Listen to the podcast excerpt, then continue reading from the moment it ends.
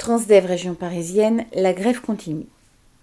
Le mouvement de grève chez Transdev, entamé début septembre, mené par des travailleurs déterminés, continue dans plusieurs dépôts. Ainsi, à Vaux-le-Pénil, Melun entre parenthèses, et à Vulaine-sur-Seine en Seine-et-Marne, la quasi-totalité des conducteurs sont en grève. À Lieu-Saint, Cesson, Con-la-Ville, il reste des grévistes malgré la signature d'un accord de reprise par deux syndicats. Sur le secteur de Marne-la-Vallée, le travail a repris, mais la grève continue à Saint-Gratien, dans le Val d'Oise. D'autres dépôts font une grève perlée entre guillemets. Si Transdev espérait un effet domino vers la reprise, ce n'est pas le cas.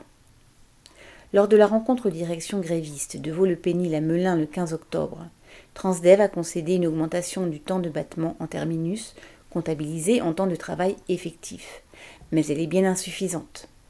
Pour augmenter la durée du travail, Transdev parle du temps de travail effectif, au volant entre parenthèses, et de, ouvrez les guillemets, temps de travail indemnisé, fermez les guillemets, ouvrez la parenthèse, à 0%, 25%, 50%, 75%, 100% selon la nature de la pause ou coupure, fermez la parenthèse, lorsque le conducteur de bus ne conduit pas, mais se trouve contraint d'être au dépôt, au terminus ou en attente sur une desserte scolaire.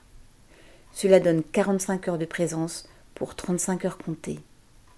Alors que les horaires commencent très tôt ou tard le soir, et en deux parties sur une amplitude allant jusqu'à 14 heures, les services sont sans fin. Cette méthode réduit aussi le nombre d'heures supplémentaires décomptées. D'autres catégories, comme les contrôleurs, refusent d'être externalisées dans une filiale, un transfert qui sert de prétexte à revoir les horaires, les primes et les compensations.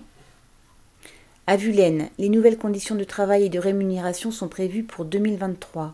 Mais, au lieu d'attendre, les travailleurs ont dès le départ rejoint le mouvement pour les refuser, d'autant que cette attaque prévoit des conditions de salaire et de travail plus basses pour les futurs embauchés.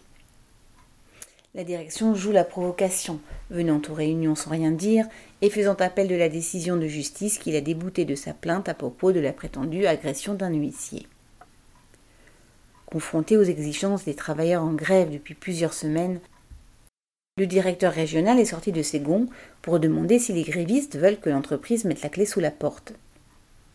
Avec 75% du réseau Optil d'Île-de-France, 6,8 milliards de chiffre d'affaires en 2020, ce groupe à l'activité planétaire, dirigé par l'État via la Caisse des dépôts et consignations, gagne beaucoup depuis des années.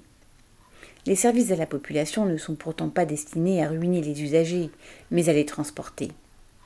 Quant aux travailleurs, ils ont le droit d'avoir un salaire et des conditions de travail correctes.